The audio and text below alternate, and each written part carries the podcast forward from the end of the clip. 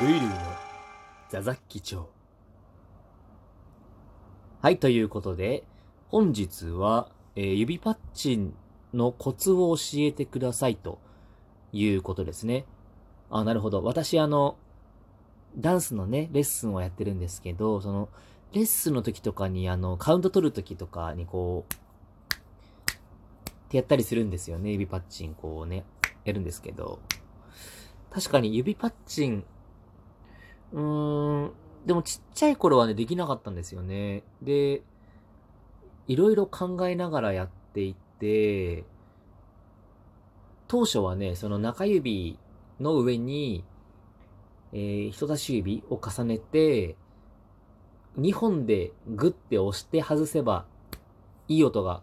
するんじゃないかみたいなことを考えたりとかね、して子供ながらに。要はあの、ギュッて押す力が強くて、ってやったら、いい音が鳴るんじゃないって思ったりとかして、いろんなことやったんですけど、まずね、あの、大事なことがあって、えー乾燥してるとね、手があんまりならないです。カスカスするので、あの、ある程度しっとりしたお肌でやってください。で、えーもう一個ね、僕が最近すごい思うのは、多分大事なのね、小指と薬指なんですよ。ここでちゃんと、あの、空洞をね、作ってあげるの。手のひらの下側の方に、下側っていうのはあの、側面の方に、ちゃんと空間を作ってあげて、多分それでなってる気がするんだよ、この、イパッチンって。それでなってる気がするので、薬指とね、小指がね、ついてないとならないんですよね。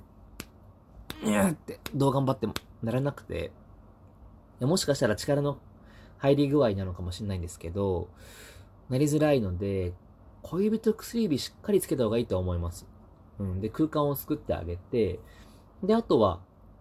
あの、しっかりとね、中指を親指に引っ掛けて、ぐーってか力かけて、親指を外す。と、まあ、そこそこ、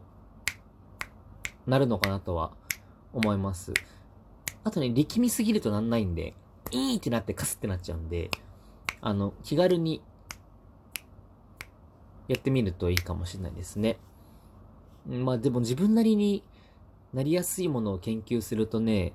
多分なると思うので、諦めずに頑張ってくださいね。はい。ということで、本日は以上。